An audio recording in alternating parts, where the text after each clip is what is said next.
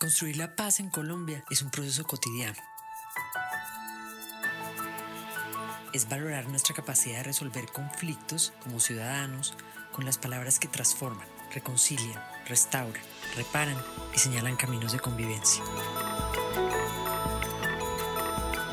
La paz se cuenta. Un podcast sobre el valor de la palabra en la construcción de la paz en Colombia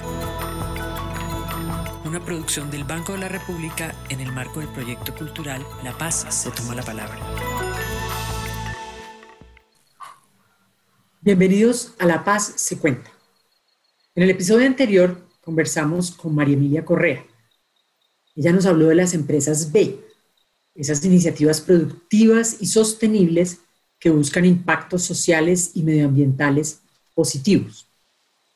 El tema nos quedó sonando, por lo que decidimos seguir adentrándonos en ese mundo de las economías alternativas y ver cómo las decisiones del día a día de cada persona hacen parte de esa cadena. La cuarentena definitivamente nos pegó por muchos lados, pero también nos dio tiempo para pensar. Pensamos sobre el trabajo, sobre el tiempo libre, sobre nuestras relaciones con el entorno. Los que vivimos en una ciudad pudimos inclusive al menos por un rato, disfrutar del efecto del aire más limpio, de unos pájaros que hacía tiempo no escuchábamos.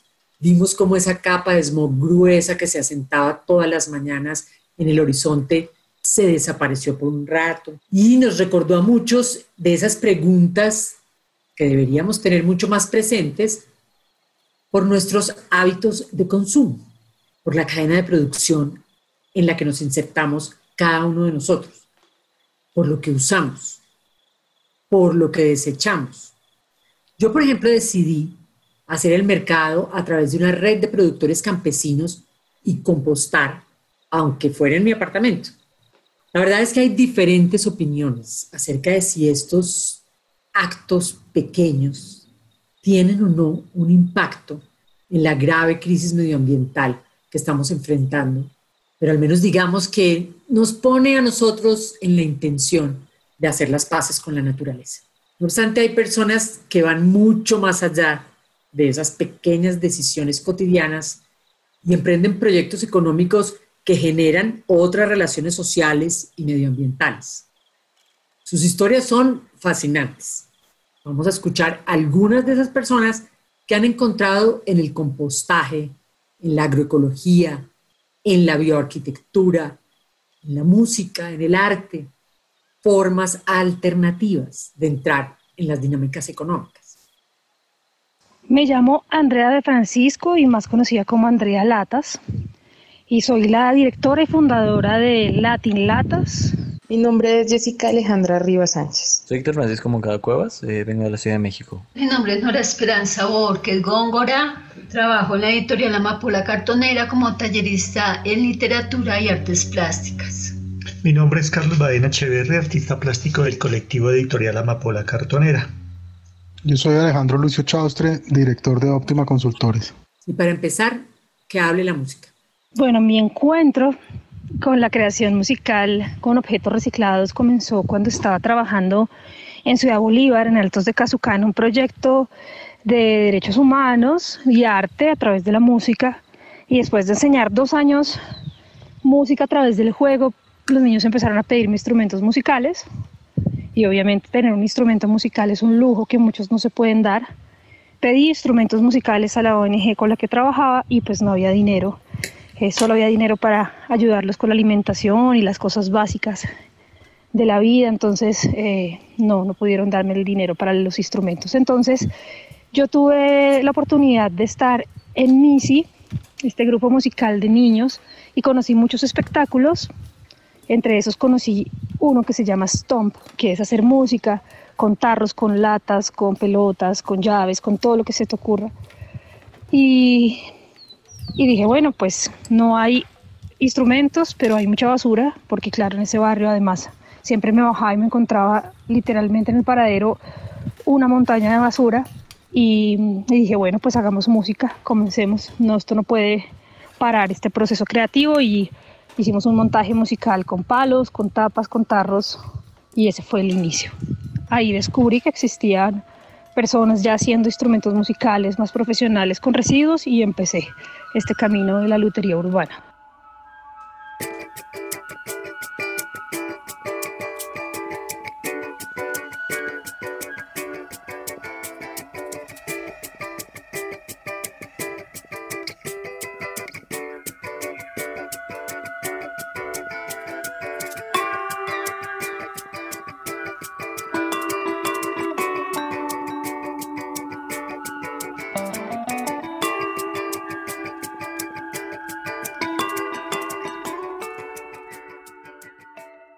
Andrea de Francisco ha dicho en otras ocasiones que la basura no existe, que es materia prima. Las posibilidades de una lata, una botella, un tubo de PVC dependen de lo que nuestro ingenio y nuestras manos hagan con esos objetos. Pero, ¿qué hacemos con lo que sale de nuestras cocinas? Salta entonces una pregunta, ¿es basura? ¿Es desecho? ¿Es residuo? ¿Son esas cosas lo mismo? La verdad, Andrea lo tiene bastante claro. Toda la filosofía de la tilata se basa en este concepto zero waste o residuo cero, que para nosotros es el camino real para lograr continuar en esta tierra, en este planeta, porque el planeta no se va a acabar. Nos vamos a acabar los seres humanos que necesitamos del planeta para vivir. Entonces eso es lo más importante de entender. Este concepto se basa en siete R's que son reflexionar de dónde vienen y para dónde van las cosas, como les conté, rechazar lo que no se recicla o lo que no regresa a la tierra no lo podemos comprar. Reducir, dejar de comprar lo que no necesitamos y tener solo las cosas que realmente necesitamos. Reparar. Eh, no tenemos que comprar todo nuevo, hay muchas cosas que se pueden reparar. Ahorita existen, por ejemplo, eh, propuestas de moda sostenible en el, que, en el que puedes reparar tu ropa y la puedes transformar eh, para seguirla utilizando, porque además la contaminación de, la industria textil es de las segundas más contaminantes del mundo y el tema de qué hacer con la ropa todavía está muy complejo. No se sabe, no se puede reciclar muy bien, entonces tiene un montón de implicaciones ambientales. Luego, eh, reutilizar, que es lo que hacemos con latilatas. Por ejemplo, si vas a una fiesta y en esa fiesta eh, te dan un vaso plástico de un solo uso, desechable, pues tú si tienes sed, en vez de pedir cinco vasos y tomar cinco veces con cinco vasos diferentes, pues coger el mismo vaso, marcarlo y reutilizarlo toda la fiesta. Eso es un ejemplo muy sencillo. Pero lo que hacemos con la tilatas precisamente es reutilizar. Tomamos objetos y los convertimos en otras cosas em, y ya está. También puedes andar con tu, con tu tarrito de agua, con tu botilito, con tu termo y no tener que estar todo el tiempo comprando botellas. Eso también es una buena solución de reutilización. Luego regresar a la tierra, que es compostar, ¿no? lo que sale de la cocina es, es muy, muy nutritivo y muy, y muy positivo para la tierra cuando lo separas y lo procesas y ya hay un montón de empresas que hacen eso por ti y que te llevan una compostera súper bonita, todos los productos para que eso no genere olores, ni moscos, ni nada. Y eso después de que tú lo procesas y lo tienes ahí en tu casa y ni siquiera se ve ni se nota, se convierte en tierra. Y por último, ahí sí reciclar.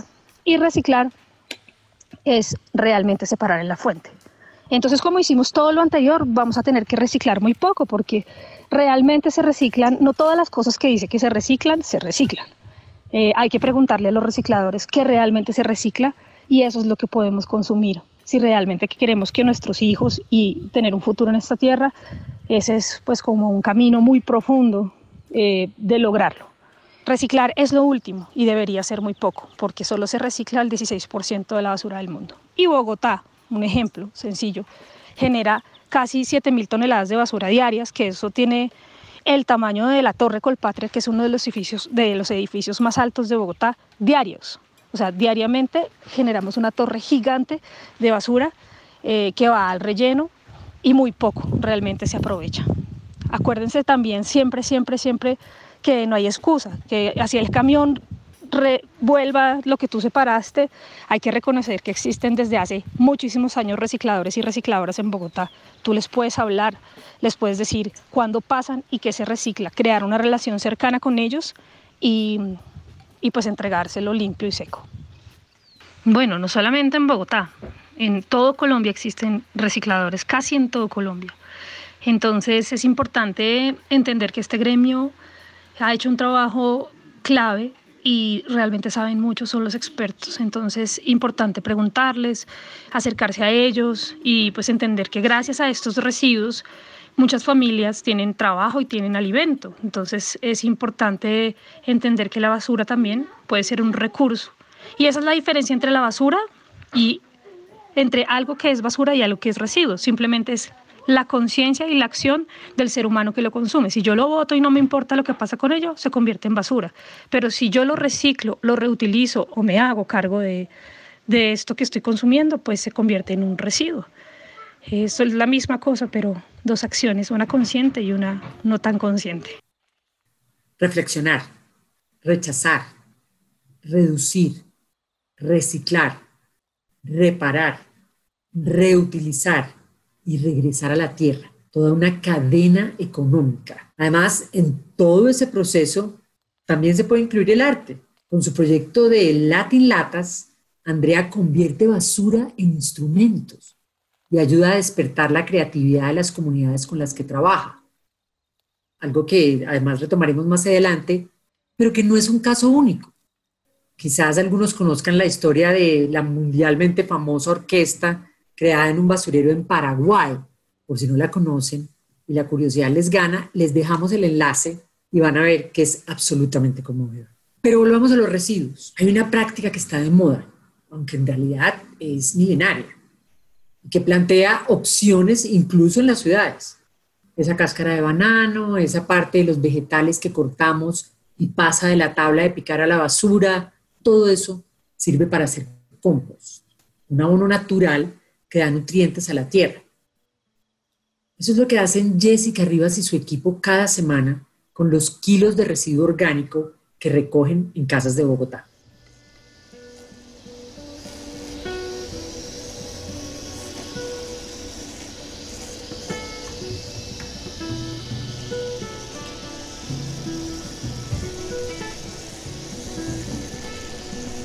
Más compost, menos basura es el resultado de 10 años de trabajo en torno a la educación y la acción ambiental. La motivación principal fue buscar una solución eficiente para el tratamiento de residuos orgánicos en el contexto de una ciudad como Bogotá, que respondiera a los tiempos, a los espacios y a las dinámicas propias de una capital. Uno de los pilares con los que nace Más Compost es lograr reintegrar los residuos orgánicos para convertirlo en abono que alimente no solamente las huertas de la ciudad, sino los campos en la circundancia de Bogotá, Cundinamarca, que son finalmente los suelos que alimentan los hogares de la ciudad. Entonces nuestra intención es que por medio de la educación, la conciencia y esa acción cotidiana, diaria de, de, separación de residuos, el resultado pues no únicamente se quedará en alimentar las huertas de estas mismas personas, que ya es un principio de circularidad, sino que logrará incluirse en grandes procesos de siembra, de recuperación de prácticas agroecológicas que permite finalmente generar ese círculo virtuoso eh, en torno al aprovechamiento de algo que actualmente es denominado basura. Bueno, definitivamente el llamado mm, es finalmente poder generar desde esta separación de residuos orgánicos un paso anterior que es un tema de consumo consciente y de consumo responsable.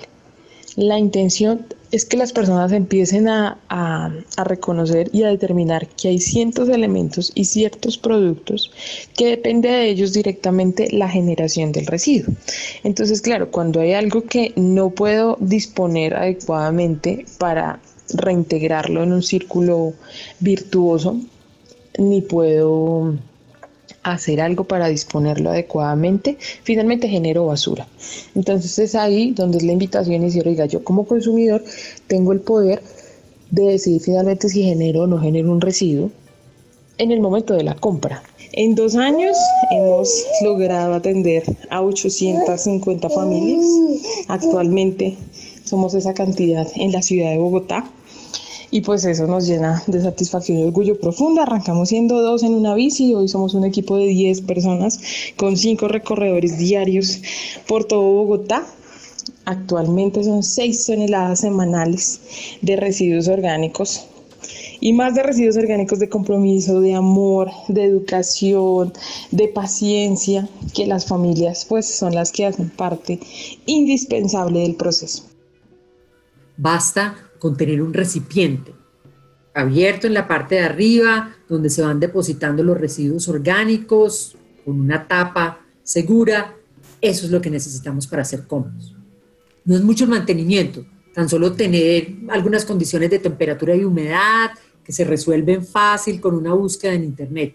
Y de hecho, en varias ciudades del país han ido apareciendo en los parques algunas compostas comunitarias que llaman pacas digestivas y que promueven esos círculos virtuosos a los que se refiere Jessica. Hace poco, de hecho, me enteré que estos encargados de hacer las pacas digestivas los llaman los paqueros Dentro de todo este árbol de iniciativas para usar los residuos y la basura que producimos, desde los principios de los 2000 empezaron a surgir las editoriales cartoneras. Se han convertido en un particular fenómeno editorial a nivel mundial. Sarita Cartonera, Eloisa Cartonera. Y aquí en Colombia tenemos Amapola Cartonera. La idea de la editorial Amapola Cartonera surge eh, después de un viaje eh, a participar en el evento de Medellín, en el MD11, donde tuvimos la oportunidad de encontrarnos y trabajar con Eloisa Cartonera, que fue la primera editorial cartonera latinoamericana. Allí desarrollamos un trabajo comunitario en una de las eh, comunas de esta ciudad.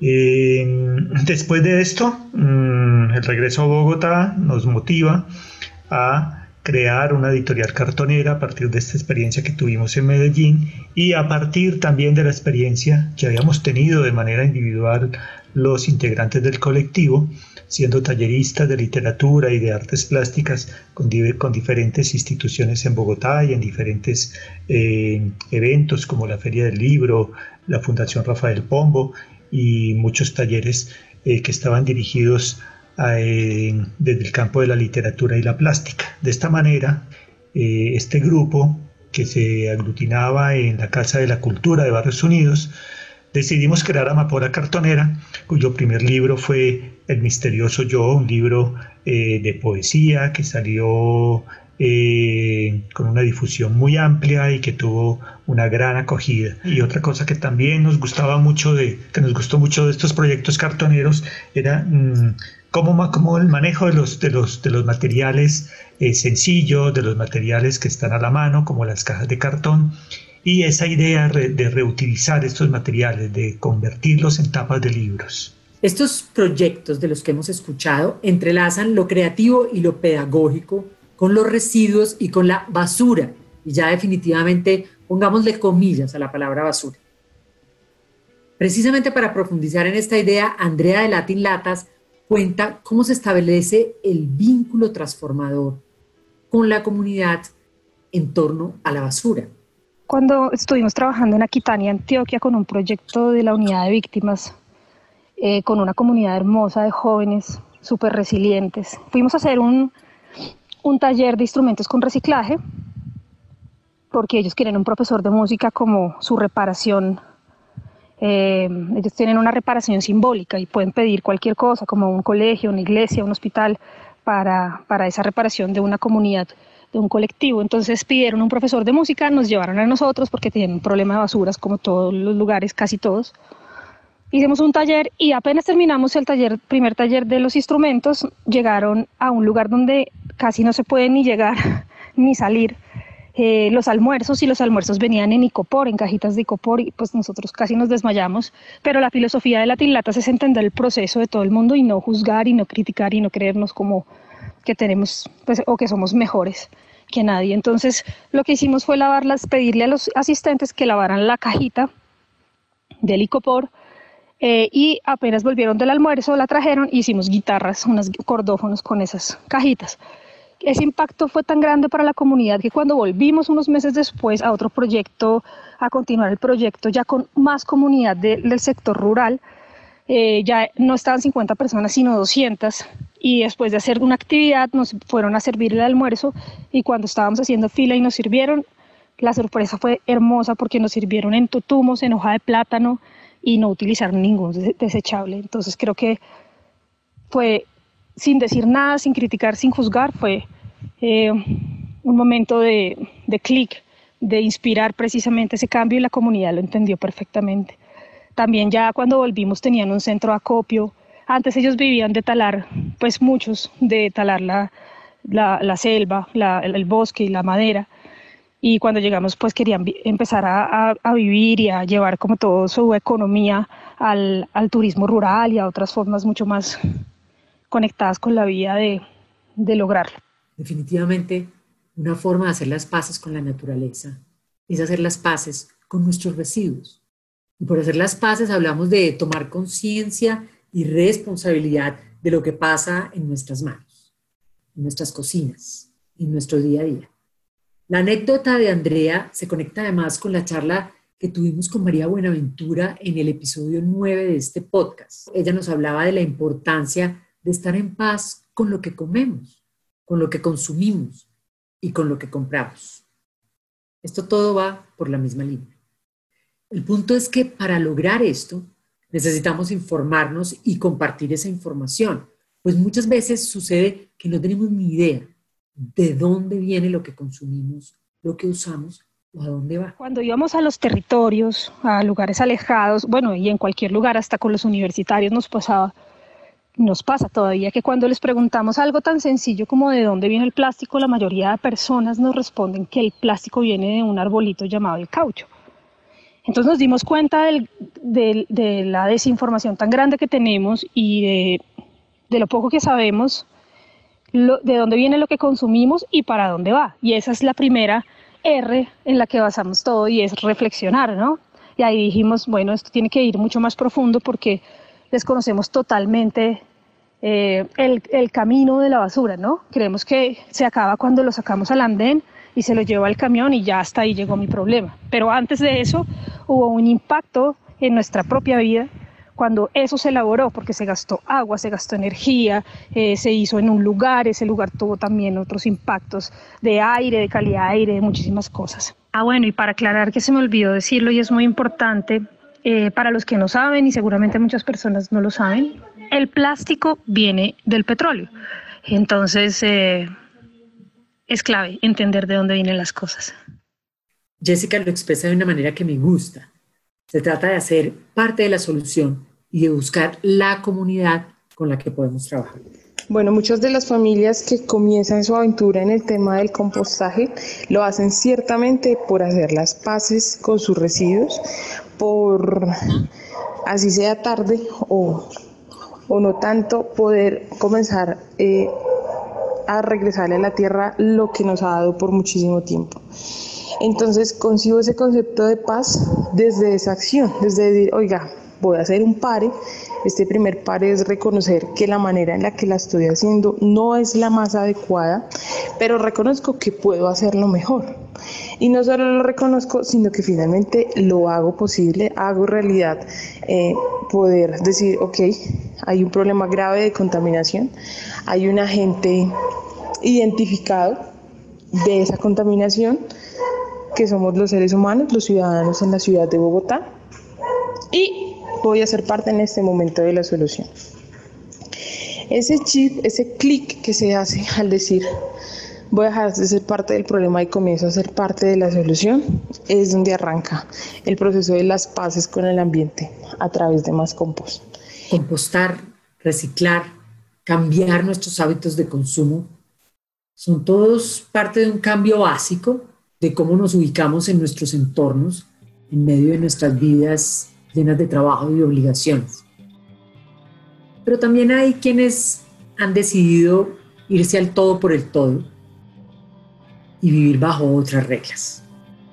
Es el caso de Héctor Moncada, quien junto a Perla Hernández y a la Tere llevan viajando durante un año con su proyecto de diseño móvil que se basa en el trueque, en el intercambio de saberes, apuntando a las economías compartidas y a la autogestión. Pues nosotros somos Terráqueo Studio, venimos de la Ciudad de México rodando eh, desde allá con algunas interrupciones acuáticas, pero sí rodando desde la Ciudad de México hasta Bogotá. Eh, la intención de Terráqueo Studio es viajar por toda Sudamérica, por Latinoamérica en general, y eh, buscar proyectos sustentables, ver cómo desde el arte y del diseño podemos apoyarlos, ya sea a medio de intercambio, eh, trueque, eh, no sé, estancias. es, la, es el objetivo principal de Terráqueo. Terráqueo Estudio está conformado por Perla Galicia, que es la, lo que llamaremos directora de arte mi socia y una super amiga, yo y Tere. Tere es el personaje principal y por eso lo dejé hasta el final. Tere es eh, una furgoneta eh, Volkswagen del 90, es amarillita y muy chistosa. Y en ella eh, la intención es que es nuestro estudio móvil, ¿cierto? Entonces ahí tenemos como está más o menos equipada para poder trabajar adentro de ella. Se trabaja muy apretado, pero sí se puede trabajar más o menos. Y la intención de Tere, pues es, que es nuestro estudio, nuestra casita también, eh, y nuestro vehículo, ¿no? Para movernos por, por Sudamérica. Hay dos grandes inquietudes para mí en el mundo y en la vida, que siempre han sido como viajar, por un lado, y dos, el diseño, ¿no? Pero también otra cosita que siempre me había costado muchísimo integrar en este mundo del diseño y de los viajes era la ser sustentable. Eh, dentro de eso y en esa búsqueda, pues en algún momento de alguna borrachera platicando con Perly, que es mi socia en Terraco Studio, eh, pues llegamos a la conclusión de que tener un estudio con ruedas era la mejor solución. Pues de repente era muy obvio que nada más faltaba agregarle lo del estudio y, y pues como que ahí nació, ¿no? Yo creo que la economía compartida es algo que existe desde, desde siempre, ¿no? O sea, en todos los aspectos de la humanidad, pero creo que y siempre hay cosas que apuntar. Dentro del capitalismo, pues apunto estas que son Uber o Airbnb, etcétera. Eh, pero creo que la onda de la Tere y de la independencia, como que es algo que se me ha clavado mucho últimamente. Como que he pensado mucho en independizarse de desconectarse de, estas necesidades que son como agua, eh, energía solar, o sea, como que es muy fácil en este momento de nuestras vidas realmente desconectarnos de lo que se le llama el grid, ¿no? O sea, como la red de sustento que el gobierno proporciona. Entonces, en este momento podemos vivir con celdas solares eh, y obtener energía solar. Eh, podemos inclusive tener agua caliente con... Y son ejemplos que en el viaje como que me he dado cuenta que ya hay gente viviendo así, ¿no? Hay gente viviendo en, comunas que mucha gente considera como super hippies, eh, pero hay muchísimos ejemplos de gente que no es, que es cero hippie, ¿no? Y pues la, la, Tere es un, es para mí uno de los objetivos es que en algún momento podamos tener, no sé, creo que es un poco un viaje mental, pero pues si ya estamos aquí, tal vez no es una locura. Eh, tener dependencia de agua, o sea, como receptores de agua, estaría muy chido poder lograr estar completamente independizados de las baterías y de la gasolina para poder producir nuestra propia energía y nuestro consumo eléctrico dentro de ella o, también afuera. Eh, entonces es un poquito ese viaje, como sí ir haciendo arte y ir buscando proyectos sustentables, pero pues que también la misma Tere fuese un ejemplo de algo sustentable o que no utilizara combustible, ¿no? Pero esas ya son cosas como más loquitas pues muchas veces la gente que dice, no, es que no puedo viajar porque no tengo dinero, lo que sea, hay una herramienta que para mí es gloriosa, que este es un ejemplo de una red, pero yo sé que hay varias, que se llama eh, Workaway. Eh, y esta plataforma básicamente tú te metes a la plataforma, buscas tu destino, el que tú quieras, y, e intercambias trabajo a cambio de estancias y comidas. Eh, esto beneficia por un lado obviamente a las personas que te reciben, obviamente te, beneficia a ti eh, y también en todos los aspectos que puedes llegar a aprender, ¿no? Eh, y gracias a esa plataforma yo he encontrado intercambio sin, sin moneda, ¿no? Sin dinero. Entonces se han hecho cosas muy padres y justo eso ha sido pues todas estas enseñanzas, esos aprendizajes que te va dejando la, la vida y el mundo, que luego dices, bueno, pues es completamente posible hacer trueque, intercambiar servicios, intercambiar mano de obra, intercambiar tus conocimientos con otras personas y todos se benefician de este intercambio. Yo viajo con muy poco presupuesto eh, y, el otro pues recibe mis servicios, mi conocimiento, mi mano de obra, etc. Eh, yo creo que ese es un ejemplo de, los, de, muchos que hay ahí en el Internet que, nos deja intercambiar, en este caso, servicios, estancia y alimentos eh, de un modo como justo o interesante, al menos. Pero digamos que andar de nómada no es lo tuyo, sin que esto signifique que no quieras sumarte al cambio. Por ejemplo, ¿será posible que una empresa tome el sol como fuente de energía que requiere para funcionar? Alejandro Lucio ha trabajado en proyectos relacionados con las energías renovables en nuestro país como una vida alterna en el consumo de energía. Escuchemos sobre este otro camino. Durante mi eh, trayectoria en el sector eléctrico siempre existió la inquietud de cómo eh, involucrar las energías renovables no convencionales en la matriz eléctrica colombiana. Sin embargo, digamos que hace cinco años o más eh, la competitividad de esas tecnologías era, era difícil en un mercado eléctrico como el, colombiano. Sin embargo, esa evolución en, en la reducción de costos de las renovables y la evidente necesidad de compatibilizar el mercado eléctrico colombiano con nuevas tecnologías eh, me llevó en el año 2016 a aceptar la, la posición de primer director ejecutivo de la Asociación de Energías Renovables de Colombia. Y desde ahí he sido un creyente y promotor de estas tecnologías. Hoy en día hay muchos factores que favorecen eh, el desarrollo de proyectos de autogeneración con energía renovable, sobre todo fotovoltaica, eh, como decía hace un rato, pues basado en que estas son mucho más competitivas hoy en día. Hoy en día, digamos, generar energía eléctrica con un proyecto propio eh, puede llegar a ser competitivo con la red, puede implicar ahorros, eh, pero adicionalmente, pues es un complemento ideal a, a, la generación tradicional. asimismo, digamos que tanto la política energética en Colombia como el marco regulatorio ya hoy en día permiten que usuarios compartan sus excedentes de energía también con la red, de manera que ya no se trata solo de consumir energía renovable, eh, sino también de aportar energía renovable a la red.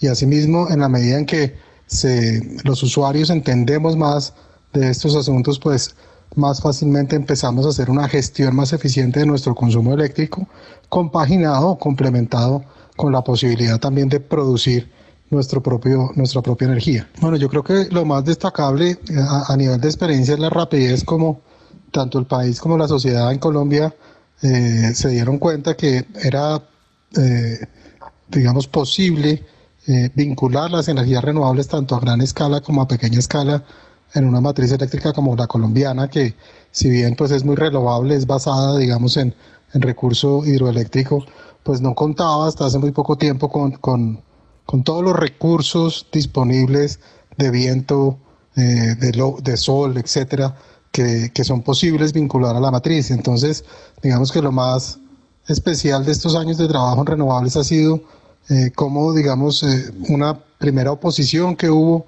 a las renovables en Colombia se, se convirtió, digamos, en una política de Estado favorecida además también por la, la conciencia eh, creciente dentro de los consumidores de la necesidad de contar con estos recursos. Digamos que han sido muchos años de, por llamarlo de alguna manera, de lucha para que estas energías renovables entren en, la matriz eléctrica colombiana, eh, pero llena de muchas satisfacciones y, y, de una manera muy rápida. Hace tres años nadie esperaba, digamos, esta revolución que estamos viviendo en Colombia de proyectos de energía renovable en todo el país y ya eh, solamente con tres o cuatro años de desarrollo normativo y regulatorio, pues vemos una gigantesca evolución y una cantidad muy importante de proyectos que van a ver eh, la luz muy pronto y que vamos a empezar a ver, digamos, eh, techos solares en todas las ciudades de Colombia, así como grandes proyectos de generación eh, en todas las regiones del país. En realidad esta es solo una de las múltiples iniciativas que hay en el país y en el mundo de energías renovables. De hecho, esta forma de producción está en el centro de las propuestas de recuperación económica post pandemia que están proponiendo algunos países que están mirando seriamente hacia lo que sería un futuro posible. En el primer podcast sobre economías circulares con María Emilia Correa, hablamos de cómo las conversaciones improbables abren caminos de innovación. Y eso es precisamente lo que hemos escuchado hoy. Testimonios que desde diferentes lugares, que pueden parecer en un principio improbables, abren caminos. Y que de hecho nos dan luces sobre cambios posibles en situaciones a menudo tan agobiantes como las que vivimos hoy. Como decía la antropóloga estadounidense Margaret Mead, nunca dudes que un pequeño grupo de personas comprometidas pueda cambiar el mundo. De hecho, es lo único que lo ha logrado. Con estos dos capítulos, el número 16 y 17 de La Paz se cuenta, queremos invitarlos a que se monten en este tren. Como escuchamos en las voces de Héctor, Andrea, Jessica, Alejandro, Nora y Carlos, este es un trabajo que se hace en relación con la comunidad. En nuestra cocina, a donde el vecino, y de donde el vecino, a donde el vecino del vecino. Conversemos, no estamos solos. Definitivamente una golondrina sí hace verano. ¿Dónde están ustedes en toda esta cadena? Cuéntenos qué otras iniciativas conocen que tengan que ver con esta cadena productiva, con esta forma de hacer las cosas qué está pasando en su región, en su barrio. Queremos oír sus experiencias. En nuestro grupo de Facebook, Red de Mediadores, La Paz se toma la palabra. Agradecemos a todas las personas que participaron de este episodio La Paz se cuenta, un podcast para conversar sobre las transformaciones que vamos forjando. Accede a esta y a las anteriores entregas en SoundCloud y otras plataformas de podcast. Te invitamos a conocer más sobre los proyectos que hicieron parte de este programa. En la descripción del episodio encontrarás las páginas web. Este episodio es posible gracias al trabajo de Esteban Narváez, Viviana Rojas, Carolina Lucio, Daniel Piedraíta, Natalia Guarnizo, Juan Pablo Conto y quien les habla, Ángela Pérez Mejía. No dejen de seguirnos en nuestro portal banrepcultural.org diagonal paz. Síganos con el hashtag La Paz se cuenta. Gracias por escucharnos y hasta la próxima historia.